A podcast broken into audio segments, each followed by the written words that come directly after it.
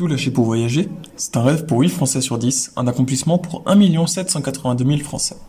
En effet, on comptait près de 2 millions d'expatriés français en 2016 dans pas moins de 162 pays. Voyager, explorer, découvrir est le thème de l'émission d'aujourd'hui. Nous nous intéresserons à l'habitat mobile et plus particulièrement au tiny house. Voici un reportage par nos équipes.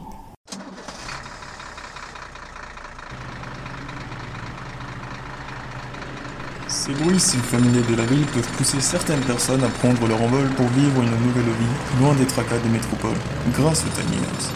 Mobiles, bien agencées et économiques, elles permettent de changer chaque matin de paysage tout en ayant un confort optimal.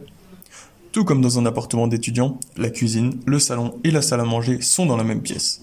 Ce petit espace traditionnellement en bois est optimisé pour pouvoir accueillir une ou plusieurs personnes avec le maximum de confort tout en restant écologique. Nous avons demandé à des passants leur avis sur la question.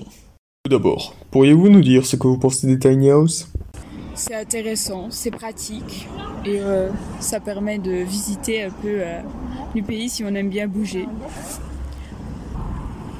Bah, je trouve ça euh, plutôt pas mal comme idée. Euh, pour certaines personnes, ça peut être euh, perturbant ou bouleversant, alors que pour d'autres, ça peut être une expérience chaque jour et leur plaire. Seriez-vous prête à emménager dans une tiny house? Euh, oui, Euh, oui. Étant étudiante, je vis déjà dans un 9 mètres carrés, donc 10 mètres carrés me changerait pas grand chose. Euh, sur longue durée, non, mais euh, sur une plus courte, oui, pourquoi pas. L'habitat mobile Quelle belle promesse Quelle belle promesse en effet.